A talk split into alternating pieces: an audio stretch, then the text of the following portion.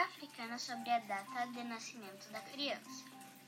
Há uma lenda de uma tribo na África em que a data de nascimento da criança não se conta desde que nasce, nem sequer desde que é concebido, mas sim desde o dia em que a criança foi um pensamento na mente de sua mãe.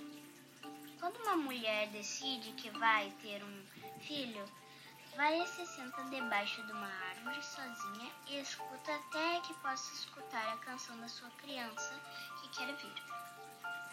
E quando a mãe está grávida, mostra às mulheres da tribo o canto dessa criança, para que quando nasça, seja recebida com essa canção.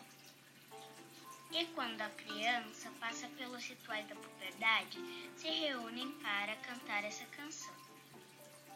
E quando a criança cai e machuca o joelho, a levantam e recordam a canção. E quando a criança consegue uma conquista nobre, celebram com essa canção.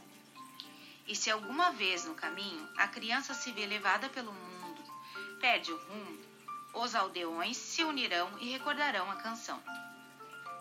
E finalmente, quando a criança morre, honrarão sua vida cantando a canção.